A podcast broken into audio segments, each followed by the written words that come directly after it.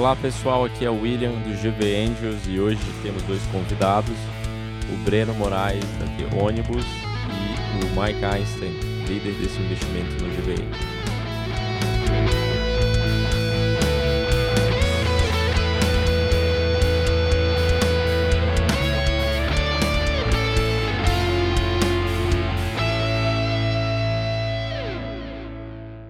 Oi, Breno, tudo bem? Seja bem-vindo ao meu primeiro cheque, o nosso podcast aqui no GV Angels. É super legal ter você aqui conosco nesse episódio. De um lado, por trazer uma startup bem mais tracionada do que a média das empresas que a gente apresenta. Contar um pouco dessa história super legal da The Ônibus, de um setor que hoje passa por bastantes transformações. E também receber o Mike, que foi um dos fundadores do GV Angels, foi o líder desse investimento aqui no GV Angels e também acompanhou de perto todo o processo de amadurecimento dessa empresa.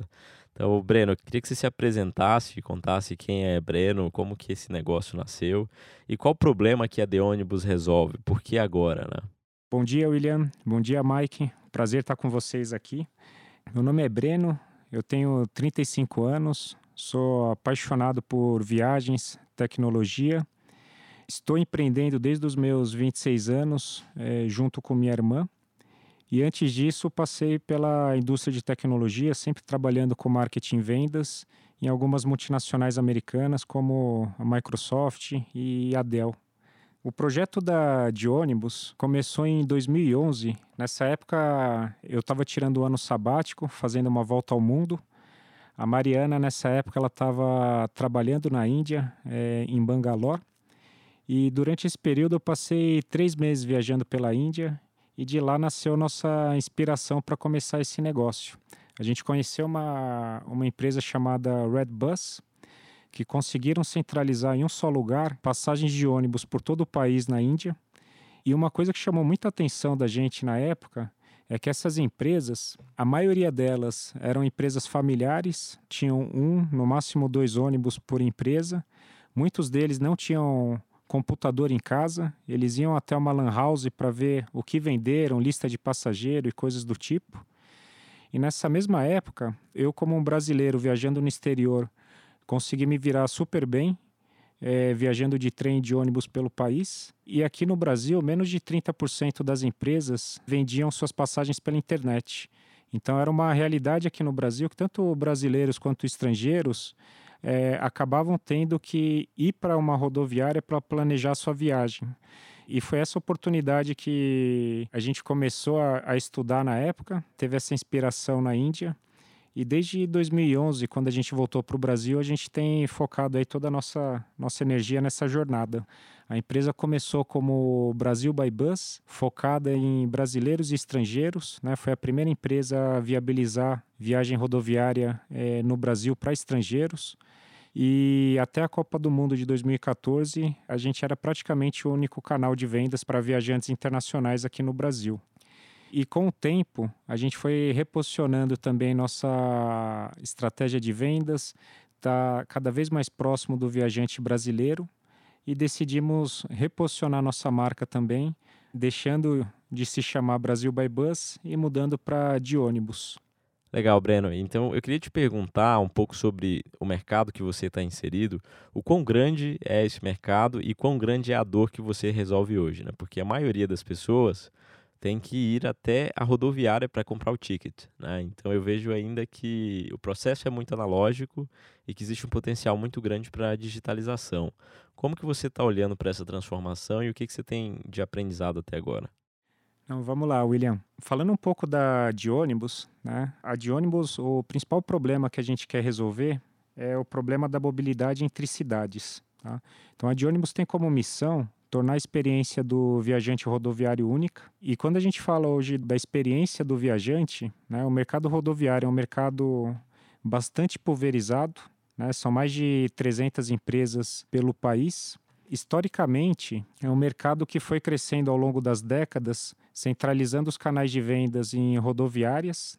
e muitas delas, a própria operadora é a dona do canal de vendas.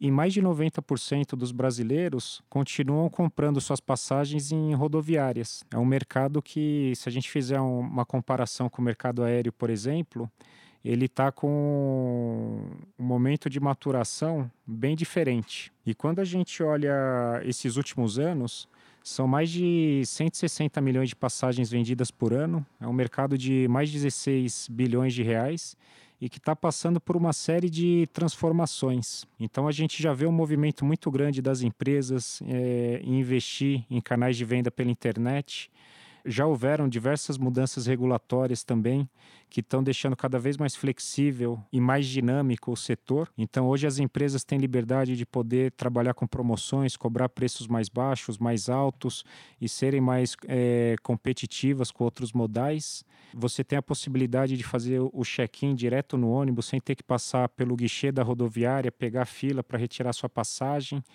Então, tem muita coisa legal acontecendo já no setor. E se a gente fizer um paralelo com 2011, quando a gente começou, menos de 30% das empresas vendiam pela internet.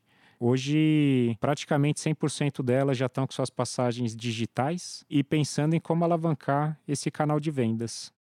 Legal, Breno. Uma coisa que eu queria te perguntar, até para dar um pouco de perspectiva para quem escuta a gente, é, o tamanho da de ônibus nesse momento, né? O quanto que vocês conseguiram tracionar em que estágio de empresa que você se encontra nesse momento? Então, William, a de ônibus ela está hoje entre as três principais plataformas rodoviárias do país. A gente tem um crescimento médio anual acima de 40% ao ano. A gente todo ano busca crescer acima dessa média. É, ao longo desse nosso tempo de mercado, já foram mais de 3 milhões de viajantes que viajaram com a gente, que compraram com a de ônibus, uma movimentação superior a mais de 300 milhões em vendas e com um crescimento anual acima de 40% ao ano. Isso tem sido um pouco da trajetória da de ônibus até aqui. Claro que bastante impactada também em 2020 com o Covid e com a crise. Legal, Breno. O interessante é que ao longo de todo esse processo de crescimento, você deve ter tido um grande aprendizado, né? E queria convidar o Mike, que também está acompanhando a gente aqui lá de Nova Jersey. Mike, seja bem-vindo ao meu primeiro cheque. Eu queria que você contasse um pouco sobre você em seguida, você que viu né, a de ônibus nascer e que participou do primeiro cheque de investimento da empresa, não pelo Gvendios, porque o Gvendios não existia na época, mas pela ACE, contasse um pouco para a gente de o que, que chamou a atenção nesse negócio naquele momento, na visão do investidor early stage. Legal, William. Obrigado aí pelo convite de estar aqui com o nosso pessoal do GV Angels. Obrigado, Breno, pela presença, velho amigo. É, eu sou, sou Mike Einstein, né? Eu sou fundador da ACE.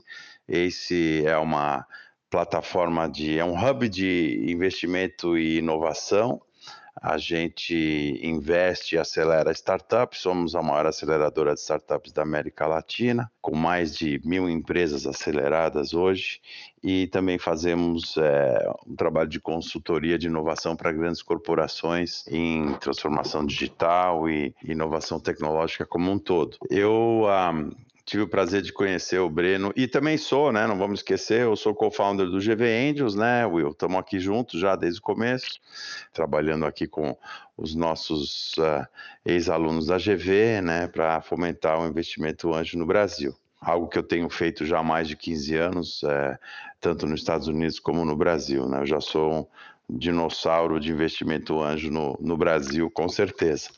Eu conheci o Breno se eu não me engano, tomando um café no Santo Grão, em São Paulo, há oito anos atrás, barbudo, com a irmã dele. E na época, barbudo, porque não tinha barbudo, né? Pensa que oito anos atrás não é hoje, né? Que ninguém usava barba, só o Breno que usava barba. Veio, veio da Índia com barba.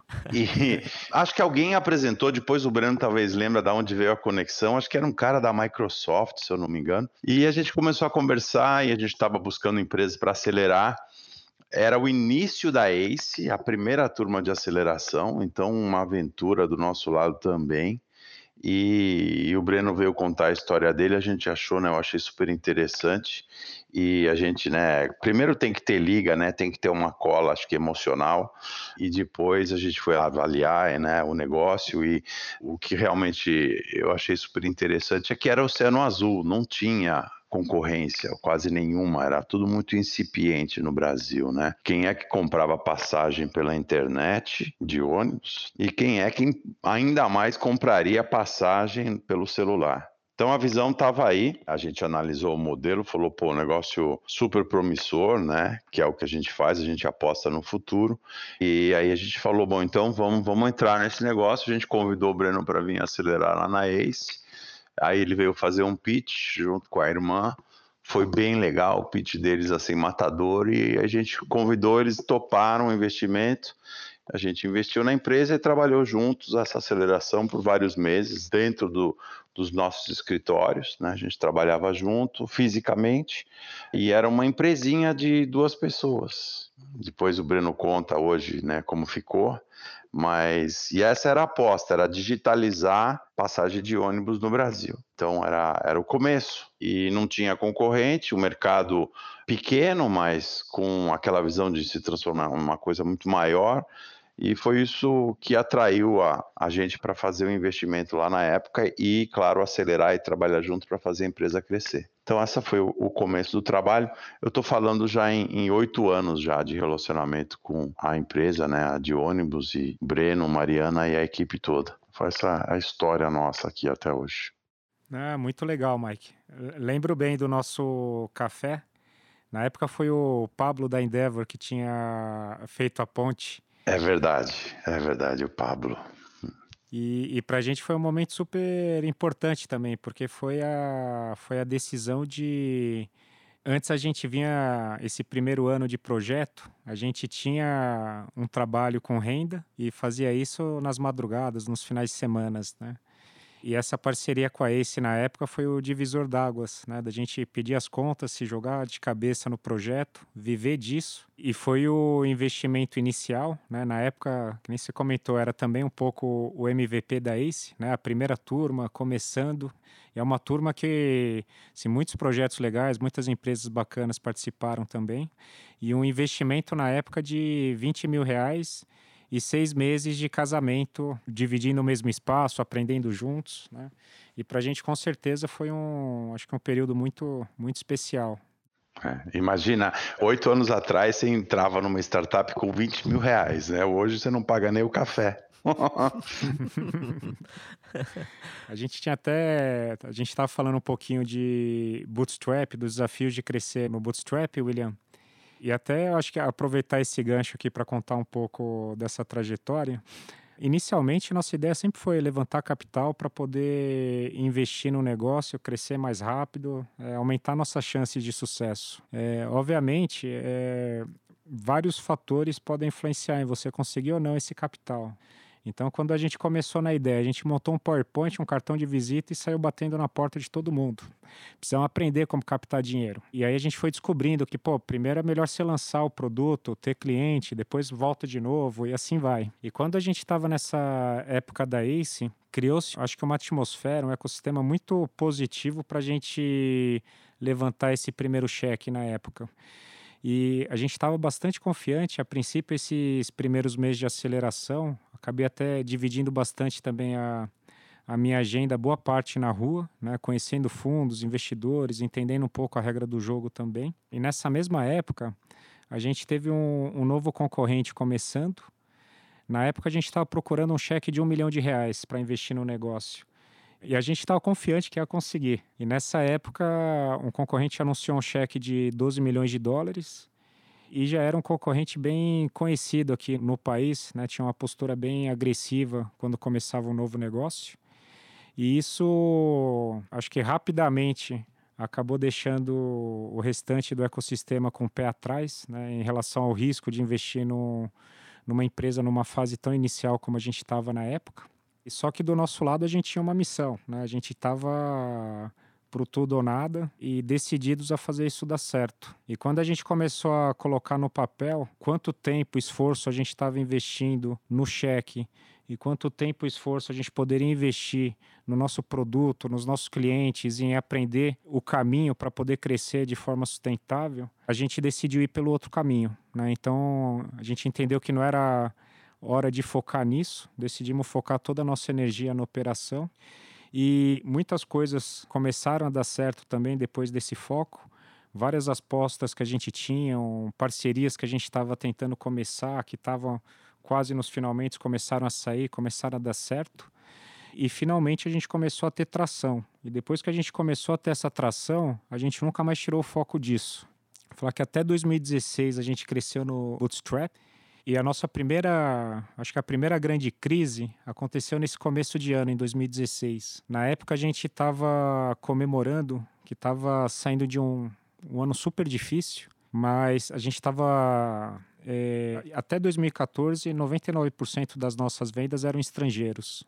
Quando em 2016 já 99% dessas vendas eram brasileiros, né? que foi um trabalho muito grande aí que a gente teve mudar a estratégia de vendas, de comunicação, deixar de focar no estrangeiro e passar a focar no, no brasileiro. Né? Isso foi uma decisão em 2014, que no final de 2015, a gente, depois de um ano muito difícil, a gente estava comemorando o crescimento das vendas. É, finalmente, nesse momento, a gente já tinha uma equipe na casa de 14 pessoas e era um momento bem especial para a empresa. A gente virou, abriu champanhe no fim de ano. Em janeiro, fomos para o planejamento. Era a primeira vez que a gente ia todo mundo fazer um planejamento coletivo. Voltamos cheio de ideias, coisas para fazer. E foi simbólico naquela época. A gente chegou em São Paulo e descobriu que a gente tinha tomado um rombo de fraude de cartão de crédito. Assim, um rombo milionário para. Não vou nem falar o número para não assustar aqui, mas era a gente sabia que tinha três meses de caixa. Caso a gente não resolvesse esse problema, a gente não tinha mais empresa. Né? Foi a nossa realidade da época, até muito parecido com a realidade desse ano. Depois a gente fala um pouco também do, do impacto da crise no setor também. Mas foi uma época onde a gente teve que se unir aprender como lidar com fraude de cartão, entender o que estava acontecendo, saber onde estava a brecha e como a gente poderia é, resolver. A gente tinha que ganhar prazo também com fornecedores para poder se ajustar, então a gente teve que contar com o bom relacionamento que a gente construiu ao longo dos anos com os nossos parceiros e contar com a ajuda de todos nesse processo. E a gente também precisou captar grana. Né? Foi a primeira vez que a empresa precisou levantar um cheque para a gente conseguir superar essa crise. Então, na época, foi um, a gente fez uma rodada inicial. Ela foi uma rodada relativamente pequena, com alguns investidores anjos, pessoas que amigos e familiares, né? Então, pessoas é, que já se relacionam com a gente há muito tempo, que já conhecem o projeto, que decidiram apostar na época. Assim, foi a primeira rodada que a de ônibus fez. Não focada em crescimento, mas focada em sobrevivência aprendemos muito com aquela experiência, o, o, time se uniu bastante, assim, a nossa cultura da empresa se fortaleceu demais desde aquela época também. A gente começou a trabalhar com equipes multidisciplinares, focadas em resolver um determinado problema, trabalhando em equipe, bastante resiliência, comprometimento, é, aprendizado rápido, trabalho em equipe, e, todos esses elementos hoje são parte da, da nossa cultura na de ônibus. E quando a gente chega em 2020, nesse cenário que a gente está vivendo, com uma crise global, com a Terra parando, né, nesse março, com o país parado, né, é, com certeza essas, essas experiências ajudam a gente a ter um pouco mais de tranquilidade para poder encarar uma crise, uma dificuldade de frente e ter esperança de que a gente pode sair do outro lado vitorioso também. Esse ponto que você trouxe é muito relevante, né, Breno? Acho que deve ter sido um baque enorme, né? Você estava lá estourando a champanhe no dia seguinte, Deus nos acuda. Mas eu queria aproveitar e te perguntar, Mike, e aí, Breno, você pode compartilhar um pouco o papel do investidor no apoio da empresa no momento de dificuldade, né? O quanto que você está ali para ajudar, o que foi o aprendizado desse momento e perguntar também o quanto que vocês é, trouxeram de aprendizado com essa experiência ruim para dentro do negócio, né? O que, que te deixou mais forte dentro disso. Então, Mike, se puder comentar um pouco como que foi essa questão na perspectiva do investidor e, e o Breno na perspectiva do founder. É, eu acho que é, se a gente der um, um, passo atrás naquilo que o Breno falou, alguns momentos de dificuldade ou de crise para de ônibus, antes do, desse negócio da fraude, é, aquele do concorrente que levanta uma porrada de dinheiro, né? 12 milhões de dólares. Então, de repente, a gente se deparou num mercado que tinha um, que era um mercado muito fragmentado, não era nem fragmentado, era um mercado que estava nascendo, né, com pouquíssima concorrência, onde de repente tem um Davi e um Golias. E do dia para a noite aparece um cara com um investimento internacional, uma estrutura para trabalhar, né, e com uma concorrência direta. E eu acho que aí é que veio né, o primeiro apoio né, nosso. Inclusive, a gente apresentou a de ônibus para o programa do Startup Brasil na época, que era um, ainda é, né, mas uh, era mais forte na, na época, uh, onde o governo dava uma grana sem equity, era uma doação quase, é, que o governo dava para as startups poderem crescer. E também era um estilo de competição, onde você, a gente, as aceleradoras estavam trabalhando junto com o governo e a gente indicava as empresas candidatas, elas tinham que passar por um processo de seleção, mas a gente já dizia, ó, essas são as candidatas aqui para virem para ACE. E aí a gente recomendou a de ônibus e eles receberam acho que era 200 ou 250 mil reais na época, e um segundo investimento da ACE, a gente precisava acompanhar Tá? Então a gente investiu duas vezes. E era para dar um empurrão para a gente fazer uma briga, mas de novo, era uma briga de, contra um gigante. E aí que a gente percebe né, a, a resiliência e a força da equipe de conseguir trabalhar né, sendo super cash efficiency. Então a, a, eficiência de caixa que eles têm, eles conseguem fazer muita coisa com muito pouco dinheiro, contrariamente aos concorrentes. Né? Então, se a gente tirasse o dinheiro dos concorrentes, eles iam conseguir fazer menos da metade do que o pessoal do Breno fez esses anos todos. Eu estava fazendo uma conta de, de, guardanapo aqui, desde que a gente entrou na empresa até agora, acho que o crescimento acumulado é mais de 4 mil por cento. Quase sem grana, porque tá, 250 mil contra vários milhões é, é, é muito pouco dinheiro, mas é, a gente conseguiu, né, junto, extrair o máximo de valor com pouquíssimo recurso e fazer a empresa crescer e, e transformar a empresa num veículo aí que transporta milhões de passageiros todo ano. Então, Acho que esse foi o primeiro apoio, fora o apoio de trabalho, né? Como é que a gente vai fazer isso? Como é que a gente vai chegar no mercado, marketing? Vamos, é, vai precisar de mais grana? Não vai? Como é que você otimiza o, o dinheiro, né? Como é que você trabalha tua presença digital e monta a equipe, governança?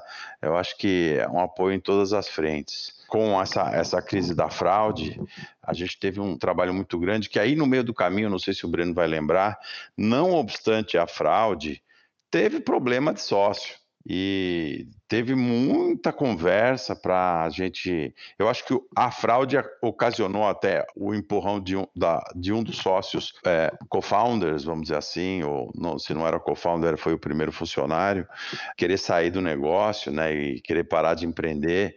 E a gente passou muito tempo também conversando isso, teve a parte psicológica disso tudo, né, junto aos fundadores e, e fazendo o meio de campo para essa pessoa sair feliz e para a empresa continuar tocando a sua vida e melhora, até melhorou com a saída, né?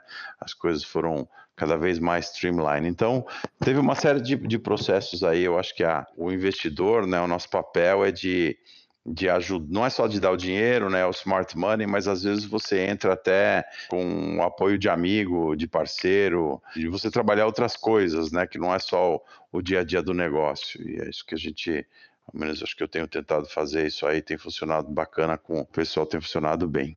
Só corrigindo um pouquinho, Mike, foram crises separadas, né? mas com certeza eu acho que ao longo desses anos aí a gente teve muitos aprendizados. É, a gente já teve outros sócios, vivemos casamento, divórcio, né? Aprender a lidar com essas situações e de uma forma construtiva também, né? Protegendo, acho que o propósito maior, o, protegendo a empresa, né? Mas isso e e a fraude foram momentos diferentes também, foram, eu acho que desafios diferentes Talvez o time, de certa forma, possa ter coincidido também, mas acho que são aprendizados distintos, né?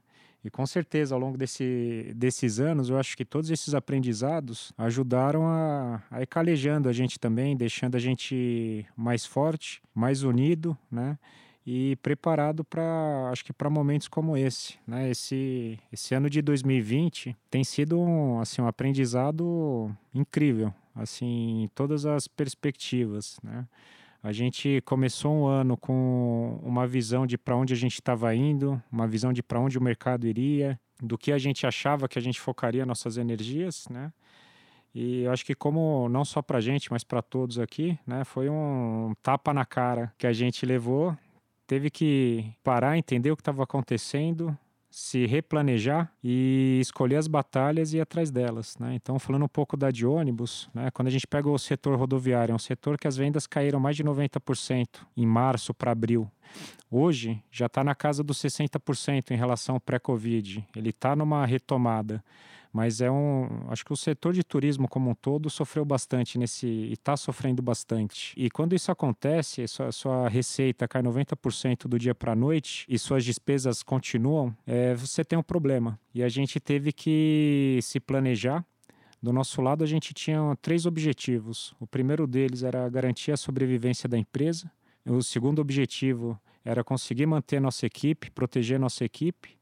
E o terceiro era preparar nosso time para a retomada de mercado. Esse foi nosso foco esse ano. Para isso, a gente sabia que teria que reduzir custo onde a gente conseguisse. É, toda a equipe entrou num programa de redução salarial por um período de três meses, que foi uma forma também da gente ganhar tempo para buscar alternativas e também segurar todos. E parte do planejamento, a gente sabia que não tinha milagre, a gente precisava é, de capital, precisava de grana para é, segurar nosso fluxo de caixa e poder trazer tranquilidade de caixa pelo menos por 12 meses, considerando um cenário pessimista de vendas. Tá? E quando a gente pensou em fazer essa captação, eu acho que tem algumas alternativas no mercado. Né? Então, assim, vamos falar primeiro de banco os bancos, quando começou a crise, tiveram uma, uma movimentação natural de fechar as portas. Né? Então, quem já tinha algo pré-aprovado pegou, quem não tinha dificilmente conseguiu naqueles primeiros dois, três meses. Lá para julho, agosto, eles já começaram a mudar a postura, mas inicialmente foi bem dura. Quando a gente fala de fundo de venture capital, o movimento foi bem parecido. Né? Então, é incerteza para todos. Ninguém sabia como que ia ser o amanhã a maioria do, dos fundos decidiram segurar novos investimentos, talvez concluíram aquele um ou outro investimento que eles já estavam trabalhando há mais tempo, mas começar coisas novas, é, a gente viu que não era algo que estava acontecendo. Tá? O nosso plano é, de curto prazo, porque precisava ser de curto prazo, é, a gente decidiu montar esse planejamento focado no ecossistema de startups mesmo, é focado no investidor anjo, nos fundos de seed investment, nos grupos de investimento anjo. E a gente desenhou uma rodada onde a gente tentou deixar a rodada atrativa para esse perfil de investidor, dividindo em cotas menores e num formato de contrato que seja atrativo também para essas pessoas. Né? Acho que foi todo um trabalho em conjunto, né? de um lado a gente lutando para entender o que está acontecendo, como organizar nossa operação, como manter a confiança da equipe, como manter o otimismo, e de outro buscando alternativas. E no fim foram quase cinco meses de processo de captação. A gente conseguiu nesse processo trazer pessoas incríveis aí para a rodada, para agregar na empresa. Então, além do, do time da GV Angels, também outros investidores anjos, alguns investidores lá da época de, da fraude que entraram naquela época é, renovaram também os investimentos na empresa, dando mais um voto de confiança na gente também. E em paralelo, como eu comentei, né, depois de três meses, os bancos começaram a flexibilizar um pouco mais, né, então a gente conseguiu equilibrar o que a gente está trazendo com investidores, também com linha de crédito com banco, é, deixando capital de giro suficiente para a gente conseguir focar nossa energia agora em crescer nossa equipe, em melhorar nosso produto e preparar nossas energias para a retomada de mercado, que se tudo der certo vem muito em breve para todos. Breno, e nessa linha que você trouxe, né, essa foi a maior rodada que a gente fez no GVendes esse ano. Do nosso lado foi um milhão e meio que a gente levantou. E aí o Mike foi uma pessoa que participou ativamente da decidiu como líder via GV Angels. Imagino que você deve ter tido um aprendizado com essa rodada ponte, com a crise que você teve na fraude de cartões. E o que, que você destacaria como o maior aprendizado do time nesses dois momentos de crise? Bom, William, os momentos de crise, dificuldade ajudam a moldar nosso caráter também. Quando a gente olha hoje a, os valores e as competências que a gente acredita na de ônibus e que a gente vive isso junto, coletivamente na empresa todas as semanas, todas elas são origem dessas experiências. Então a gente chama na ônibus de Thor e Craft. Tá? O Thor são nossos valores e o Craft nossas competências. A gente fala o Thor, a gente fala de transparência, honestidade, otimismo e respeito. Para a gente é a fórmula mágica para você chegar em qualquer lugar. E quando a gente fala do nosso crash, nossas competências, a gente tem comprometimento, resiliência, aprender rápido, foco no resultado e trabalho em equipe. Isso é a base da nossa cultura e a gente acredita que é a, é a nossa fórmula aí para encarar qualquer desafio que vier pela frente. Sensacional. Eu queria mudar um pouco a pauta aqui, Breno, e te perguntar um pouco sobre o momento que a gente está vivendo é, no tocante à regulação dos transportes de ônibus. A gente tem uma movimentação agora nesse momento é, por conta de pressão e de alguns players mais consolidados, é, mas eu queria que você desse um pouco de perspectiva como empreendedor de uma empresa de tecnologia inserida nesse segmento o quanto que você vê como positivamente essa quebra de reservas de mercado, essa abertura, é, o que, que você vê aí para os próximos três anos, por exemplo, do mercado que você está inserido e como que a The Ônibus vai capturar isso? Não, bacana, William. É, com certeza a gente está vivendo um momento aí de bastante transformação no mercado rodoviário, não só no Brasil, mas também em diversos países pelo mundo. Acho que vale a pena a gente repassar um pouco aí a, a história do setor, né, aqui no Brasil. Quando o país começou a movimentação para crescer em direção ao interior e asfaltar, criar estradas né, pelo país, conectar cidades, garantir o direito constitucional aí do brasileiro de mobilidade, é, havia um desafio gigantesco para isso acontecer. E é um movimento começou lá para a década de 30, 40, né? E foi crescendo ao longo das décadas. Né? Então, muitas empresas, muitos empreendedores rodoviários na época apostaram nesse crescimento, né? ajudaram desde construção de estradas é, rodoviárias, compra de ônibus, entrar no risco em muitas situações. Né? E ao longo das décadas, é um setor que foi sendo regulado, pensado em como garantir essa, esse direito constitucional dos brasileiros, mas em determinado, em algum momento, ele acabou ficando para trás, né? especialmente quando a gente fala de inovação, de tecnologia, de qualidade do serviço. Acabou é, o, o que era importante para esse crescimento já não era tão importante assim. E quando a gente vê essa movimentação de abertura de mercado em outros países, dá para a gente olhar para essa abertura com bastante otimismo. Então, se a gente pegar na Europa, por exemplo, você tem empresas como a Flixbus abrindo o mercado em diversos países e na grande maioria desses mercados a gente observa que o preço para o viajante está caindo, a qualidade do serviço está subindo e o mercado como um todo ele está crescendo é muito parecido com o que a gente viu com a Uber, né? Tem um caso famoso da Uber em São Francisco. E quando começaram lá, estavam é, tentando calcular o valuation da Uber com base num share de mercado que ela teria no mercado de táxi. E levou pouco menos de dois, três anos para eles descobrirem que o mercado ficou duas vezes o tamanho quando você abriu, é, democratizou o setor, né? Então tem um, acho que é um movimento importante que está acontecendo no país agora de abertura. Claro que é uma coisa que tem que ser feito de forma com bastante cuidado, né? Acho que respeitando também é, a história, o trabalho das empresas que já estão no setor há, há bastante tempo, há muitas décadas aí, focando sua energia é, nesse mercado, né? investindo nisso. É, são muitos empregos, é, muita coisa em jogo. Então, acredito que deva existir uma forma de abrir o mercado, manter essas empresas motivadas e sim atrair novos concorrentes, sim atrair novos, novos empreendedores, novos investidores nesse setor chacoalhar o mercado rodoviário, deixar ele cada vez mais atrativo para quem viaja, né? Que no fim do dia, se o viajante estiver feliz, é bom para todo mundo. Mas vamos acompanhar. A gente tem acompanhado aí de perto. Nosso objetivo na de ônibus é levar para o viajante todo o conteúdo rodoviário nacional e temos acompanhado, né? Conforme isso isso evoluir, a gente acredita que deva ter bastante coisa positiva aí para quem viaja. Excelente. Acho que a gente está caminhando aqui para o fechamento. Eu queria trazer a questão do nosso ping-pong, né? Que são algumas perguntas rápidas, mas de cara acho que já foi um dos episódios mais legais que a gente fez, tanto pela profundidade, né? Que a gente trouxe aqui do, da empresa, das histórias, de toda, todos os desafios que vocês passaram. E eu queria te perguntar, Breno, e para o Mike também em seguida, que livro que você está lendo, o que, que você recomenda nesse momento?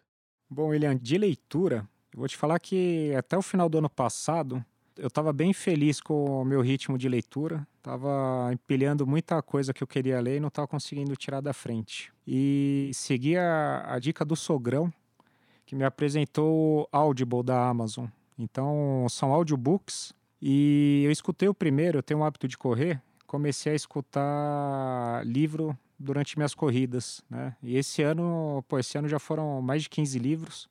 Tô uma máquina de livros agora, só que tudo, tudo áudio, né? E o livro do momento que eu comecei faz, acho, poucas semanas, devo levar mais algumas, que é um livro gigantesco, é o livro do Barack Obama, a autobiografia dele, é uma Terra Prometida. Né? Pô, tá sendo incrível a experiência. Assim, além de admirar bastante ele como líder e ter acompanhado a trajetória dele, né, através de desde a primeira eleição presidencial, acho que até hoje, ele próprio lê o livro para você. Então o áudio é o próprio Barack Obama conversando com você. São 29 horas de, de escuta. Estou bastante empolgado aí. Aprender mais aí sobre o, os princípios da democracia e a visão de, de mundo aí que ele tem também. Animal, muito legal. Mike, o que, que você está lendo agora? Além do report das empresas, X mil empresas.